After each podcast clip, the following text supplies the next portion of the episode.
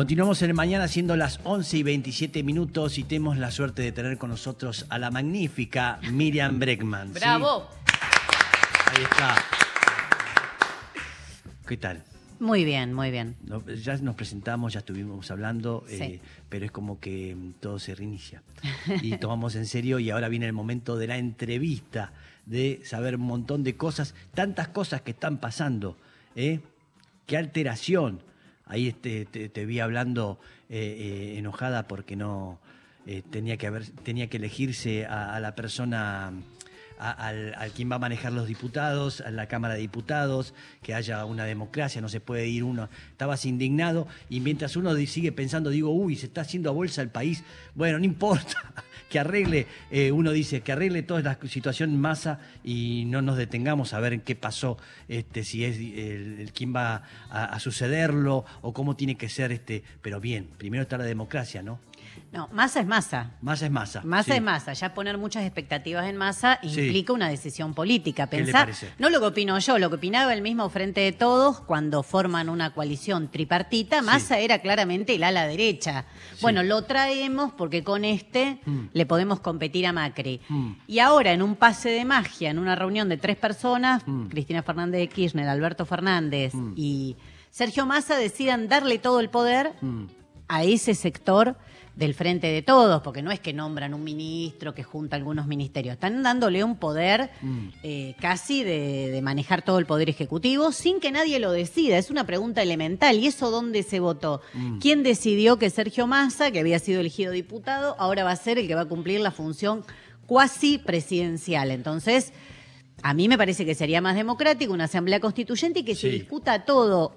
Pero, ¿Quién decide mm. y qué cosas va a decidir, no? Porque creo que nombrar a una persona que fue festejado por los mercados, ya algo debería llamarnos la atención. Si los mercados festejan, si baja el dólar y demás, Mm. No creo que sea porque esperan de masa medidas a favor de los jubilados, de las jubiladas, de los trabajadores, trabajadoras, sino que esperan Mm. que pueda avanzar en un programa que los conforme a ellos, que como escuchábamos recién a Nicolás Pino, Sí. en la rural tienen muy claro lo que quieren, ¿no? Los factores de poder en este país tienen clarísimo lo que quieren y festejaron la llegada de Sergio Massa. Mm. ¿Qué dice Moset? Sí, le quería preguntar también si, eh, digo, porque ahora viene inminentemente una votación en diputados para Sí. la designación, si van a votar a la, a la persona que designe el Frente de Todos como reemplazante, que sería Cecilia Moró, pero Sí. digo, eh, si se va, digo, ¿cuál va a ser la postura del Frente Izquierda eh, cuando se plantee la sucesión? Mira, la persona que elijan la tienen que elegir el frente de todos. O sea, la primera minoría o la mayoría elige quién es la persona con la cual quiere Sí. eh, ocupar ese lugar. Nosotros en general nos abstenemos de esa elección porque estás eligiendo a alguien en la sucesión presidencial. Entonces no corresponde que la izquierda tenga que elegir quién va a gobernar esta, esta democracia burguesa, quién va a gobernar en nombre del frente de todos. Así que esa es nuestra postura. Lo que sí esperamos que haya un espacio para hacer este tipo de reflexiones, ¿no? ¿Qué, qué se está eligiendo, cómo se está eligiendo? Pero no por la presidencia de la Cámara de Diputados, centralmente por la presidencia del país, donde lo han puesto a dirigir los destinos del país a Sergio Massa, con un programa que ya suena medio repetitivo, ¿no? Esto de elegir un hombre de derecha salvador, bueno, es algo que lo venimos viendo hace demasiado tiempo y la verdad que mucho no nos ha salvado, que los resultados están a la vista. Bien, no Sí. le tiene fe. ¿Se espera, No digo, algún tipo de cambio respecto de eh, el acuerdo con el FMI? Digo, parte de lo que venía siendo el programa de Guzmán, que, que, digo, también era, era rechazado, tanto por, por la Frente Izquierda como también por algunos sectores del. Frente de Todos, pero digo, ¿hay alguna expectativa de cambios positivos? eh, por lo menos porque digo, el otro sector que también se oponía a la Sí. política de Guzmán, bueno, por lo menos mostró complacencia con, con la posibilidad de masa ministro o superministro. Mira, esa es una buena pregunta para Cristina Fernández de Kirchner, que me Sí. está haciendo a mí, porque ella y el sector que se referencia con ella se resistió al acuerdo del fondo, de hecho votó en contra de, de la aprobación del acuerdo en el Congreso. Y Sergio Massa, busquen los diarios de esos días, sale en todos lados como que el que logró destrabar el acuerdo y el defensor más ferviente del acuerdo con el FMI. Entonces, ahora en un pase de magia de opositores pasamos a festejar la llegada de la persona que nos trajo ese acuerdo. Así que es muy interesante tu pregunta. Yo no puedo responderla, lo que sí puedo marcar es la contradicción que significa haber votado en contra del acuerdo y festejar la llegada o promover la llegada, en el caso de Cristina Kirchner, de aquella persona que fue la autora de ese acuerdo. De hecho, él se jactaba de ser quien lo destrabó, ¿no? Mm. Complicado, Sí. complicado lo que presenta, por supuesto, este, no debe suceder por ahí en la izquierda. ¿Le ha pasado que por ahí algún compañero este, haya tomado otros caminos y no esté usted de acuerdo con lo que vine a presentar? Y lo presentaron y le dijeron, listo, te vas del partido, porque no has tenido la ética, pero por ahí era alguien que consiguió un montón de cosas, logró, se confundió, cambió de idea, be- beneficiaba la idea. Digo, porque son cosas que pasan en la política, ¿no? Pueden pasar, no, no. Lo que pasa que en este caso no estamos hablando de, de una persona cualquiera, estamos hablando de una persona, Sergio Massa, que hace muchos años Sí, que milita y que dice, Sergio Massa es el que hizo campaña electoral diciendo que había que militarizar las villas, o sea, no puede ser más o menos simpático, Mm. puede ser más o menos amigo de Cristina y de Alberto, pero Sergio Massa siempre tuvo una ideología y la defendió y es lo que llevó adelante. Y lo del acuerdo con el fondo fue en febrero marzo, es decir, no estamos contando anécdotas de alguien que puede haber cambiado. Mm. Él defendió el acuerdo con el FMI y defendió que Argentina eh, convalide ese acuerdo totalmente fraudulento que firmó Mauricio Macri, eh, Macri para salvar Sí. su propia Sí. reelección también, ¿no? Es Sí. decir, esto que se decía, que lo dijeron los propios funcionarios de Estados Unidos, le, le dimos eh, semejante cantidad de dinero violando todo lo preestablecido, en- incluso en el propio FMI, para que Macri salve su gobierno y tenga posibilidades de continuar la derecha en el poder de la Argentina. Bueno, el problema es que llega un gobierno diciendo que iba a llenar la heladera Mm. Y no llenó la heladera. Y, y nosotros lo dijimos en ese momento sí. donde era más duro porque había como mucha expectativa en que el gobierno del Frente de Todos podía hacerlo, Sí. pero acordar con el FMI y llenar la heladera es incompatible como se Sí. está viendo, porque las propias condiciones que te pone el FMI, primero, que todo lo que se recaude de dólares va para el fondo. Sí, claro. De juntar reservas para pagarle a ellos. Mm. Segundo, aumento de tarifas para poder bajar los subsidios. Mm. Es inflacionario.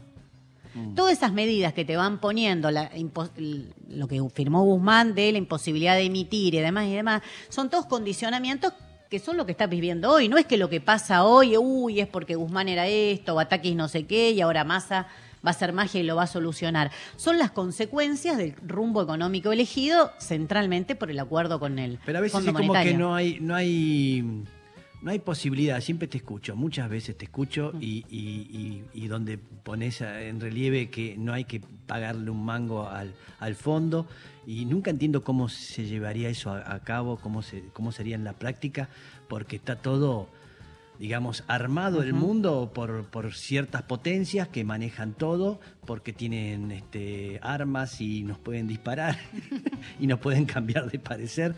Entonces tenemos un temor increíble ante eso y tenemos que Sí. este, eh, responder a lo que nos digan, aunque se equivocaron, aunque la plata era para la campaña siguiente, aunque le dieron plata de Aunque se la fugaron. Se la fugaron la guita y nada, nada. Mira, Mex, es interesante lo que decís porque yo creo que eso es lo que nos han logrado convencer, de que solo siempre te queda agachar la cabeza y resignarte a esto. Pero de la dictadura para acá, Argentina no para de crecer en sus índices de pobreza, de desigualdad, de desocupación, de trabajo precario, y no fue porque desconocimos el acuerdo con el fondo.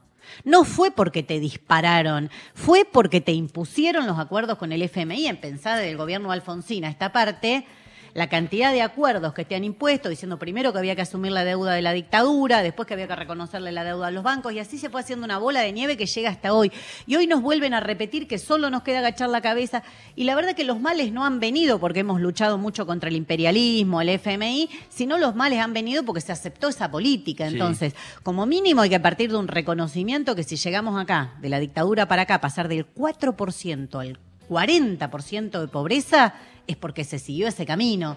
Y te pongo un ejemplo más actual. Cuando discutíamos, y me pasó mucho en los programas de, de tele, de radio que participaba, cuando discutíamos en el verano el acuerdo con el fondo, decían, bueno, pero la izquierda quiere incendiar todo, el acuerdo con el FMI va a traer estabilidad, vamos a poder pensar, vamos a tener dos años de gracia, el problema empezamos a pagar en el 24, en el 26 empiezan los pagos grandes, ahora vamos a tener años de gracia, vamos a poder estabilizarnos, vamos... ¿Pasó algo de eso? ¿O de nuevo el FMI fue el FMI? Antes teníamos el hándicap que Guzmán era muy amigo de Georgieva y eso también.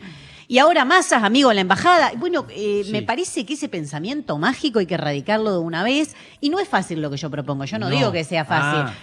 Pero las consecuencias que está trayendo Sí. para la población de Argentina, de América Latina y del mundo seguir este tipo de subordinación, Sí. la verdad que es terrible. No sé, el que no le duela cómo está la Argentina hoy, yo creo que siempre va a ser mejor pelear por otra alternativa y empezando por buscar la solidaridad de los países, de los pueblos del mundo que están Sí. viviendo lo mismo que nosotros. Entonces, no es que estamos solos contra el fondo. ¿Qué, qué pueblo hizo esto que estás diciendo y, y se obtuvo a, digamos, se, se no, no pagó la deuda y se mantuvo al margen Mira, eso pasó, y pudo crecer? sí, pasó muchas veces en la historia que, que se, de- se declaró la deuda odiosa, porque incluso hay doctrina jurídica que avala lo que dice la Argentina, no es solo una posición política, hay doctrina, México lo hizo tres veces, declaró odiosa su deuda. Estados Unidos, cuando quiere que sacarse de encima las deudas que tenía Irak, Sí. dice, no, fueron ilegales las deudas que tiene Irak. El- Irak no tiene por qué pagarlas.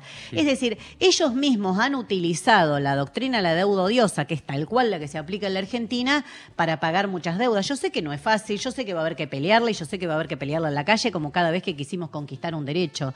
Pero de lo que estoy segura es que cualquier alternativa va a ser mejor que lo que estamos viviendo hoy, que es esta decadencia permanente, que no sé cuál es el fondo de la Argentina. 60% de pobreza, 70% de pobreza, 80% de trabajo precario, ¿hasta dónde vamos a caer? Me parece que hay ahí una discusión profunda de hacer, por eso eso de buscar personas salvadoras y que cuanto más de derecha más te va a salvar, Sí. me parece que eso ya lo vimos. O sea, no, no a la idea de que, eh, digamos, la situación actual viene por la inestabilidad política que genera la interna, sino por una No. cuestión de fondo que tiene No. que ver con el acuerdo. Ya bien lo que decís, sí, hay que, yo creo que no, no se pelean eh, y las cosas por ende van mal, sino que se pelean porque está todo mal, es al revés. Sí. Es al revés, porque a veces se quiere poner eso de, bueno, como se pelean mucho Cristina, Alberto, entonces eso hace que esté todo muy inestable. Eso me parece un pensamiento Sí. un poco superficial. Yo creo que eh, las cosas van muy mal, que incumplieron el contrato electoral, porque realmente todo lo que prometieron en Sí. campaña, hasta la ley de humedales, es decir, no tienen una que puedan mostrar que la hicieron rápido y bien. Eh, ¿Y, la, me- y y la eso lleva- pandemia? ¿La pandemia? y la pandemia fue, una posibilidad. La pandemia fue una primero para plantarse y decir yo no tengo por qué pagar una deuda porque tengo la población muriendo por una cuestión inesperada. Pero no Es les decir, importa tres carajos eso. ¿eh? Bueno, y, y- No, no, ya sé, ya sé, ya sé. y como- busquemos la manera de que les importe. Mirá, si hubiese sido así, seguiríamos viviendo eh, en la época de la colonia, porque yo no creo que cuando a Mariano Moreno y a un par más se les ocurrió eh, decir que había que independizarse de España, a España le importara mucho. Te podría poner miles de ejemplos históricos. Lo que pasa es que implica asumir la- esa pelea y darla. Lo contrario, asumir que ya fracasaste, bueno, es lo que nos trajo hasta acá. Es lo que nos trajo hasta acá. Yo no me voy a resignar, me voy a aceptar que este destino que le quieren dar a nuestro país es el único posible. ¿Cuánto más? Por eso te digo, ¿cuánto más? ¿Cuánto más hambre? ¿Cuánta más precarización? Hay una cosa, ayer lo contaba en un programa, por eso lo tengo presente, que me impactó hablando con trabajadoras de la industria de la alimentación. No pueden comprar los propios productos que ellas producen. Lo que ellas producen con sus manos, lo que ellas fabrican, con el salario que cobran, no lo pueden comprar. Bueno, yo no, no, no me imagino una cosa más cruel que estar produciendo galletitas que tus propios hijos no van a poder comer, Mm. porque no se las vas a poder comprar. Yo quiero cambiar eso, quiero cambiarlo de raíz Mm. y me parece que, que hay mucha industria de la desilusión, ¿no? Como ¿Qué que le es, el mercado más pujante, meterte en la parece? cabeza que no podés y que siempre tenés que elegir un mal menor. Mm. Bueno, está el mal mayor, el macrismo, la derecha, son, son horribles. Sí. Sí. claro que lo son. Claro que Nicolás Pino trabaja en la sociedad rural para volver a eso. Sí. Pero la sociedad rural está, cobra- está pagando hoy la mitad de las retenciones que pagaban en 2008. Es decir, no es porque vos le diste grandes concesiones a sectores patronales, le diste grandes beneficios, ahora van a ser buenitos y se van a, No. van a salir de, de estar sentados arriba de los hilo bolsas. Se te vuelven a sentar arriba de los hilo bien. bolsas y quieren más. Entonces, o enfrentás a esos poderes fácticos Sí. o dándole concesiones y esperando que algún día derrame, seguimos en la misma situación. Ahora, lo más parecido que hubo en el peronismo, por lo menos a una declaración de deuda odiosa, que no, no fue tal, digo, pero toda la cuestión del conflicto con los buitres en el año 2000, 2000 de 2003 en adelante, eh, digo, generó una situación esto de no vamos a pagar lo que ellos piden y lo que incluso estaba fallado a través del Tribunal de Griesa. Digo, el peronismo tiene quizás una experiencia negativa porque eso terminó, digamos, en que los buitres financien la campaña de Mauricio Macri y Mauricio Macri llegue al gobierno. No, no hay ni fue, idea de no fue por eso que Mauricio Macri llegó al gobierno. Mira, te digo al revés. Néstor Kirchner estuvo dos años sin pagar. ¿Y dónde estuvieron los tiros, las balas? Estuvo dos años sin pagar. Sí. Entonces. Pero pagó que al final. Pagó en un. Era mucho menos, eran 10 mil millones Sí. de dólares, en un contexto de crecimiento económico de Argentina y de América Latina totalmente distinto. Por eso las situaciones no se pueden comparar igual.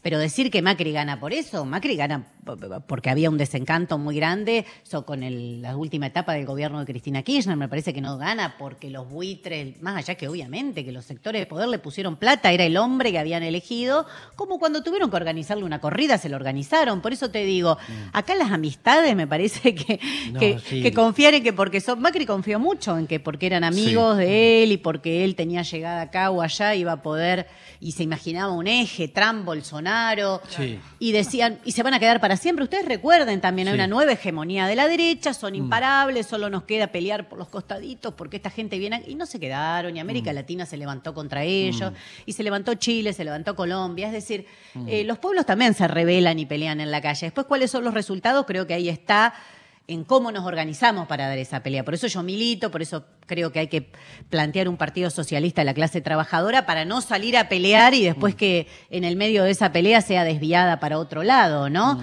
Pero por eso hay que pensar una estrategia, hay que pensar qué objetivos te propones y hay que organizarse para eso porque ellos también se organizan, ellos se organizan todos los días contra nosotros. Totalmente. Cuando los mercados a- organizan una corrida Sí. Y dicen va a ser Sergio Massa el próximo ministro y la frenan, Mm. vos decís, ah, mira, ah, mira, mira cómo pueden, mira cómo en dos días puede bajar el dólar. Mm. Bueno, creo que ahí está también eh, con qué herramienta contamos nosotros, desde Mm. la clase trabajadora, desde el movimiento de mujeres, desde la juventud, Mm. para pensar cómo nos organizamos y cómo damos esa pelea. Bien, seguimos, estamos acá con Miriam Breckman. Vamos a hacer un breve interregno, vamos a una pausa, Miriam, y volvemos siendo las 11 y 44 minutos, ¿sí? Ya volvemos. 937 Se mete en tu cabeza. Nacional Rock. Bien, este, seguimos acá con la, la señorita Miriam Breckman, eh, nacida en Timote, que me llamó mucho la atención, en ese pueblo, eh, muy temprana edad, a los terminó el secundario y se vino para acá. Sí, sí, a los 17. Mm. Y, Sí. y- y va a visitar a sus padres allá. Sí, a mi papá ahora, mi mamá murió hace tres años, pero Sí. sigo yendo a... Me gusta, me gusta mucho ir al, al pueblo. Por- Ir, ir a visitar a mi papá, que cocina además ahora, así que Ah, ¿qué, Sí. pero cocina para, para otros o cocina para usted? cocina para él, Sí. fundamentalmente. Sí, sí, eso- eso habla bien de él. habla bien Sí, de él. sí, sí. Y, y para nosotros, que cada vez que vamos... Los espera, los agasaja. Sí, sí, sí, me cocina un montón de cosas. ¿Qué son? ¿Dos, dos hermanos son ustedes? Sí, dos hermanos. Ajá. Y se van allá y es un pueblo muy chiquito, 500 personas puede ser. 700. Que Entre 500 y 700 debe tener. No sé, ahora hay que ver qué da el último censo. Mm. No pregunté. ¿Y fue feliz ahí? Muy feliz. Muy feliz. Muy feliz. La infancia en los pueblos es maravillosa porque es que la libertad, no sé, esto de levantarte a la mañana, yo me levantaba, iba a piano en la bicicleta, a estudiar piano en la bici. Ah, bien. Y ya después de ahí volví a mi casa y lo único que tenés que cumplir son los horarios de ir a la escuela, Claro. porque después es vuelvan, gritaban a la noche alguien en la vereda, Claro. ¿dónde andan? ¿Viste? Y ahí aparecíamos, aparecía uno, no, tu hija está no sé dónde, ¿viste? Y nos íbamos. Sí. Es como la libertad absoluta, la, le- no sé, es Sí, sí. como la canción de Shakira, en bicicleta a todos lados, ¿viste? Sí. Porque, Llévame tu bicicleta. Yo lo traduzco. claro, claro, estás en la bici todo el día, yendo de un lado para el otro, jugando. Eh, no, Sí, no- aventura. Sí, es muy lindo. Y vuelve ahora al pueblo y es, es Miriam Breckman. ¿Qué, qué pasa con la gente? No, no soy, soy Miriam Bregman, sí, la misma, Sí, la rusa. la rusa.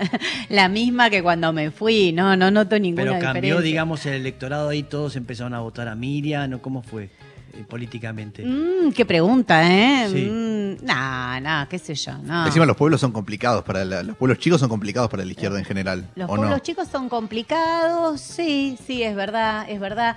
Además hay mucho, los pibes, los estudiantes, que, que por ejemplo, en La Plata, muchísimos de los militantes nuestros vienen de pueblos del interior de la provincia de Buenos Aires. Entonces, Sí. también muchos jóvenes se van a estudiar y, y es generalmente quien, donde más votos tiene la izquierda, ¿no? Mm, Bien, eh, Timote es un pueblo que es conocido porque ahí es donde asesinaron a, a- a Aramburu, ¿sí? Y me imagino que debe tener todo un turismo alrededor de todo eso, ¿no? El pueblo también. Sí, sí, en algún momento a alguien se le ocurrió hacer el Museo de la Subversión, o sea, se le han ocurrido No. cosas espantosas alrededor de la Selma. Sí. Eh, sí, sí, que el, se han- el pueblo se ha resistido también, ¿no? Además, la plaza central del, del pueblo tenía el nombre de Pedro Eugenio Aramburu, en la Ahí va. dictadura le habían puesto ese nombre, iban a hacer actos ahí. Y es un pueblo muy organizado y luchador y peleó mucho y hoy la plaza se llama Roberto Gordoy, que es un joven, primo de mi mamá, primo hermano de mi mamá, Ah, que iba en el crucero General Belgrano, que murió en Malvinas. Bien. Y me parece que ese nombre Sí, más adecuado. es, Le mucho, sienta mejor. es mucho mejor para No, nuestro pero querido pueblo. porque fue, fue peleado, ¿no? La votación en, en cambiarle el nombre de Aramburu. Sí, el pueblo se puso de acuerdo. El tema es que, bueno, venía impuesto de la dictadura y son esas cosas que quedan, ¿viste? Que tiene que llamarse Sí. como, como un dictador, como un represor, como fue Aramburu, que la plaza se llame así. La verdad que era bastante duro, pero bueno, ya no tiene ese nombre. Bien. El señor Mousset tiene unas preguntas para hacerle Sí. un cuestionario. Quería preguntarles, eh, ¿preocupa el crecimiento de los libertarios? Digo, más allá de lo que uno se puede quizás reír con lo de la venta de órganos y toda esa cuestión, digo, este ascenso eh, rápido que han tenido en estos años eh, y con la experiencia de Bolsonaro llegando al poder en Brasil, digo, ¿preocupa o, o- o se está tranquilo con eso? A mí la derecha me preocupa siempre, por eso Sí. peleo tanto, por eso peleo tanto contra ella. Pero es lo mismo la derecha tradicional que eh, est- esta derecha nueva, digo, tirando a ultra. ¿Qué sé yo? Mira, eh, Es raro, ¿eh? Es raro porque es, muy, es raro muy ver a- vociferante. Ver a, ver a jóvenes Sí. orgullosos decir que son de derecha. Eso es un fenómeno nuevo en nuestro país. Fa, En el mundo, me En parece. el mundo, pero en Argentina nadie se decía de derecha, No, no. aunque hubo otras experiencias grandes de derecha. Piensen cuando estaba la UPAU, cuando yo iba a la facultad, por ejemplo, estaba la UPAU, que era la UCD, Sí. Eh, y fue y tuvo muchos votos. Y, Sí, sí, fue es una tercera fuerza. Sí, La sí. UCD sí. ya está aquí. Ah, bueno, que memoria. No me lo olvido más. Yo me acuerdo quiénes la integraban, Sí, pero tanto no. Yo me acuerdo de la propaganda. Eh, hubo otras experiencias, de hecho, en la Facultad de Derecho, me acuerdo, era, no creo que cuando empecé todavía ellos dirigían la facultad, o hasta, no, no la dirigían, pero hasta hace poco la habían dirigido. Hoy los libertarios no dirigen centros de estudiantes, no dirigen Mm. facultades, no pudieron armar ninguna lista. Lo que sí es que son muy vociferantes, ¿no? Sí.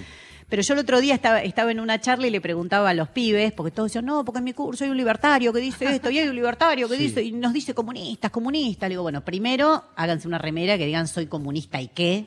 Claro, Para bien, empezar. muy bien. Marquemos la cancha Sí, sí. con esta gente, sí, soy comunista, peleo por el comunismo, quiero una sociedad sin clases, sin excluidos, sin oprimidos, sin explotados. Entonces, sí, pónganselo porque Sí, está muy bien de lo que le están diciendo. Y segundo, ¿pero la escuela está mal porque el centro estudiante lo dirigen los libertarios y no reclaman por nada? ¿Pero tu sindicato está mal porque lo dirige mi ley? Mm. Porque también hay esto de poner como cuco, exagerar a la derecha para justificar todo lo demás. Hoy si los sindicatos no están peleando, Mm. no es por mi ley, no es por el macrismo, porque no dirige creo que prácticamente ninguno, es por el peronismo. Mm. Lo mismo podríamos decir de decenas de facultades, de decenas de colegios. Entonces, primero ubicar bien de qué estamos hablando. Crecieron mucho en el último tiempo, son muy vociferantes, sobre todo en redes sociales, pero después no los veo. Es decir, con Nicolás del Caño vamos mucho, actividades en el conurbano, por ejemplo. No lo ves, Sí. no ¿Y en lo ves, urnas? no. En urnas tuve- fue un fenómeno muy grande en la ciudad de Buenos Aires que creo que tiene que ver con la radicalización de un sector de Juntos por el Cambio. Salieron de ahí. Son hijos del macrismo, del fracaso del macrismo. Ok. Plantearon una empresa neoliberal muy potente, fracasaron, ni siquiera lo votaron mucho de lo que los habían votado a Macri en el 2015, y un sector se radicaliza y busca una salida mucho más eh, de derecha. Mm. Pero es eso fundamentalmente y con mucho trabajo para llegar a la juventud. Ahora, después lo tienen que mantener Mm. despu- y ahí hay que dar una pelea. Yo cuando Claro. lo veo que a Milei lo invitan a decenas de programas, lo naturalizan, le parece graciosas las cosas. Ay, bueno, pero da rating. Ah, bueno, flaco, pero sos vos el que está difundiendo su mensaje. Mm. No te asustes porque crezca. Si cualquiera de nosotros, pero cualquiera de los que estamos en este lugar, nos dan las horas de televisión que le dan a Milei Esper, mínimo medimos 20 puntos. Sí. Es terrible. Vos, canal que prendas, lugar que prendas, están ellos diciendo sus barbaridades. Y no importa la barbaridad que digan, todos lo dicen. Ah, mira, mi ley dice, hay que dolarizar la economía. La salida... Nadie le dice, ¿y cómo vas a dolarizar sin dólares? Claro. ¿Por qué? Entonces vas a- el- cada dólar debería valer 6 mil pesos aproximadamente para poder dolarizar con la cantidad de dólares que hay hoy en la Argentina. Sí. Ah, vos estás proponiendo una devaluación de no... Sí.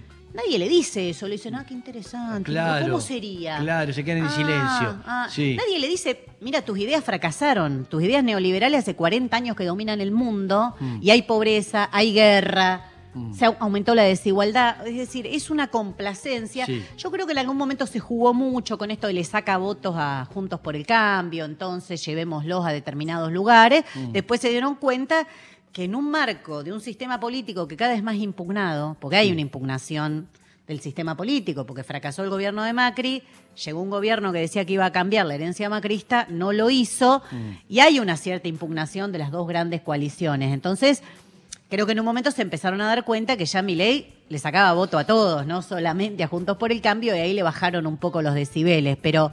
eh, hay que ver cómo se promueven. Hay mucho dinero puesto detrás de que estas figuras se instalen. No es que se instalan porque sí. Eh, hay, bueno, alguien hizo estudios sobre la cantidad de horas de televisión que tiene Milei, supera Sí. a, no sé, a cualquier eh, conductor televisivo. Está Sí. todo el día en los medios de comunicación con una manera, es un, tiene un alcance tal su mensaje y Mm. una naturalización de que lo que él dice es una posibilidad que, bueno, es bastante construido, ¿no? No, no es que no- surge porque sí. Pero no crees que hay, digo, porque además nosotros hablamos esto de, bueno, tiene mucha pegada en la juventud, que a su vez es el sector que quizá menos mira televisión o menos escucha radios. Entonces, digo, hay una discordancia entre la instalación mediática y, los- y el público al que efectivamente llega. Llega un público que quizás, digo, está en las redes, está no está tanto en la Más televisión. o menos, porque, mira, eh, si vos le preguntás a cualquier pibe. ¿Por qué, ¿Por qué te gusta mi ley? Mm. Ah, porque dice que hay que romper todo, que hay que quemar el Banco Central. Mm. Entonces hay un trabajo a hacer. Total. De explicarle que mi ley no va a quemar ningún No, banco sí. central, que Mm. es todo humo. Eh, y que sus ideas, la verdad, yo debatí con él Sí. en el debate de candidatos que se hizo en. TN. No se aguanta dos preguntas. claro. Entonces es muy limitado, muy Mm. limitado su capacidad de respuesta. Yo encima no sé qué me agarró que le digo, pero vos sabés lo- la teoría de McDonald's. Claro que la conozco, me dice, le digo, la del empleado del mes. Yo, era un chiste. Sí. O sea, un- Sí, sí, sí. Sí, sí, sí, no tiene ni tampoco bueno, humor, ni se da si cuenta. eso se lo pasáramos a todos los pibes Sí. al nivel de eh, voy a quemar el Banco Central, por ahí se darían cuenta. Y ese desenamoramiento de. Ah, Ah, tenemos, sí, tenemos, vamos a seguir, vamos a continuar este por, por YouTube, eh, por relatores, eh, con Miriam, pero nos tenemos que despedir porque ya termina el programa. Eh, Miriam eh, se queda. Un- Sí, sí, un- por supuesto. Un, un ratito más seguimos charlando, que está buenísimo. Eh, y a la gente le decimos hasta mañana, a las 9 de la mañana, eh, que es en esto que se responde al nombre de... El mañana. Perfecto, muy bien, Mauseta. Así que, hasta que mañana nos reencontramos, ¿sí? Así que hasta mañana y seguimos acá por YouTube con Miriam un ratito más eh, por relatores, así que nos pueden ver. Hasta mañana.